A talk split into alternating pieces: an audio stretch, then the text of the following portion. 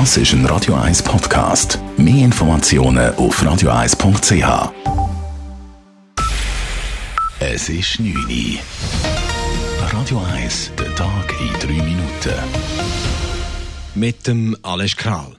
Die Negativzinsspirale dreht sich weiter. Die Europäische Zentralbank EZB hat heute die Strafzinsen für Geschäftsbanken von 0,4 auf 0,5 Prozent erhöht, wenn diese ihr Geld bei der EZB parkieren.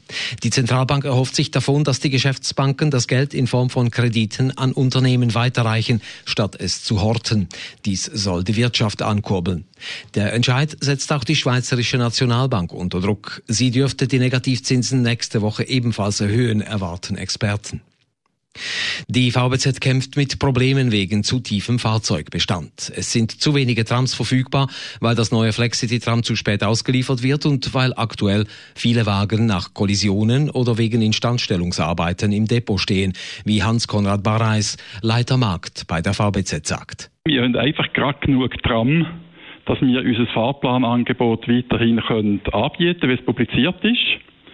Wir sind aber in der Disposition von der, und der Zuteilung von diesen Fahrzeugen eingeschränkt auf die einzelnen Linien.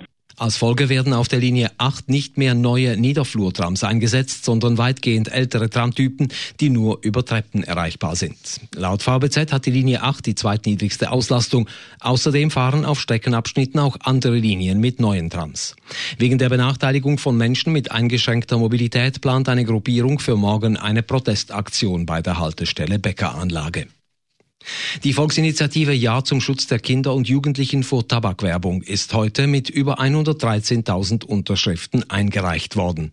Die Initiative verschiedener Gesundheitsorganisationen verlangt ein lückenloses Verbot für Tabakwerbung, die Kinder oder Jugendliche erreicht. Als Reaktion darauf, dass das Parlament vor drei Jahren keinen wirksamen Jugendschutz wollte, sagt Reto Wiesli vom Initiativkomitee. Die Initiative ist auch entstanden im 16., wo das Bundesparlament die erste Version vom Tabakproduktegesetz abgelehnt hat und gesagt hat, es gibt kein Werbeverbot, wir machen nur ein bisschen Jugendschutz.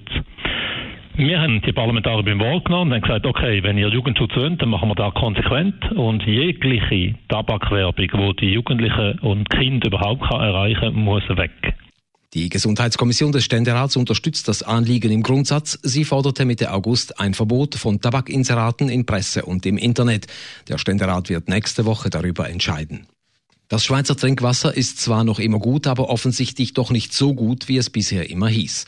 Eine Studie von Kantonschemikern zeigte heute, dass mehr als die Hälfte der knapp 300 Trinkwasserproben im Land Rückstände von Pestiziden oder deren Abbauprodukten aufgewiesen haben. Bei zwölf Proben wurde sogar der gesetzliche Grenzwert überschritten. Die Proben stammen alle aus Gegenden, wo intensiv Landwirtschaft betrieben wird. Insgesamt tranken gemäß der Studie 2,7 Prozent der untersuchten Bevölkerung Wasser, das die lebensmittelrechtlichen Anforderungen nicht erfüllen konnte. Pro Kopf gerechnet waren es fast 170.000 Menschen. Radio 1 Wetter. In der Nacht ist es klar, morgen am Freitag zuerst lokal Nebelschwaden, die lösen sich dann aber rasch auf und es gibt wieder einen sonnigen Tag. Am Nachmittag über den Bergen harmlose Quellwolken. Temperaturen am frühen Morgen bei uns um 10 bis 12 Grad, am Nachmittag um die 25 Grad. Das war der Tag in drei Minuten.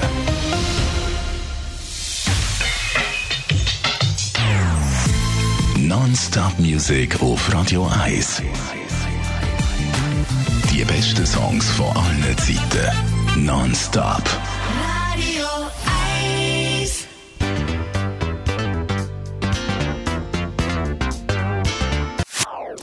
Das ist ein Radio 1 Podcast. Mehr Informationen auf radio1.ch.